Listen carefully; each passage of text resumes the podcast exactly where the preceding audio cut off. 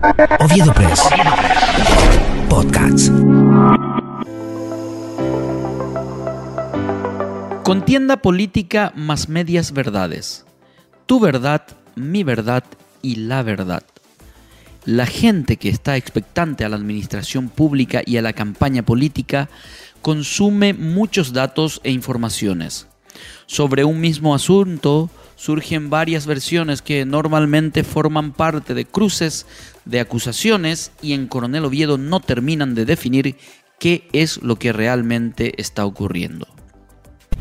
Oviedo Press. Podcast. Con la opinión de Cristian Bianciotto. Cristian Bianciotto.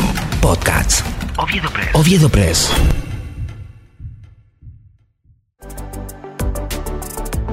Que los funcionarios municipales no cobran por culpa de los concejales es una de las versiones que escuchamos, obviamente por parte del responsable de la administración municipal y de sus adherentes. El intendente pertenece al segmento del movimiento Honor Colorado.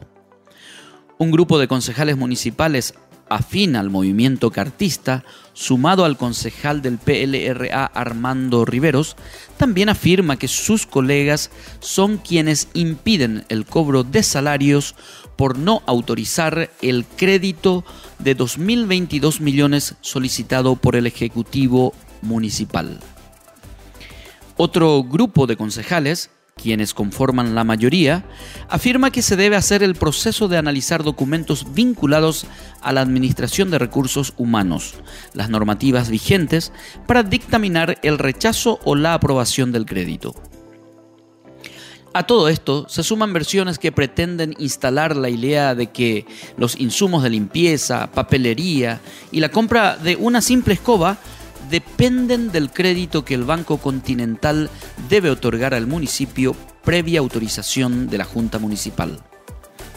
Una última versión, afirmada por el precandidato a gobernador Carlos López, acusa que varios concejales pidieron comisiones como condición para autorizar el empréstito solicitado por Marcos Benítez. Hizo referencia a los concejales colorados integrantes del movimiento Fuerza Republicana.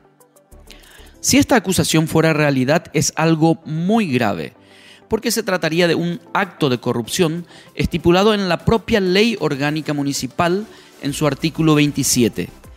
Queda prohibido a los concejales recibir obsequios, propinas, comisiones o aprovechar ventajas en razón del cargo para ejecutar, abstenerse de ejecutar cualquier acto inherente a sus funciones. En caso de que la acusación sea falsa, también es muy grave porque estamos ante un esquema de manipulación de la información con el objetivo de confundir a la ciudadanía con un fin poco claro, pero lo más probable con un fin proselitista teniendo en cuenta que quien emitió la afirmación es un candidato que está incursionando en el último tramo de una campaña en la que busca ser gobernador.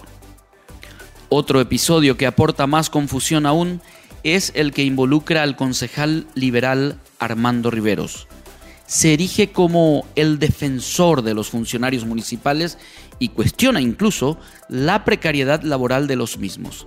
Sin embargo, el concejal fue denunciado por una exfuncionaria de la Junta Municipal por exigirle el 50% del monto que la misma cobraba cada fin de mes.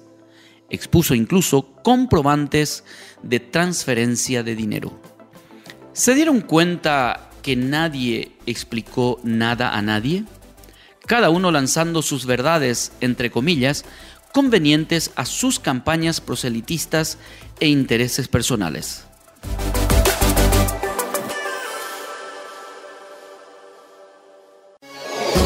Oviedo Press. Oviedo Press. El valor de estar informado. Oviedo Press. Podcasts.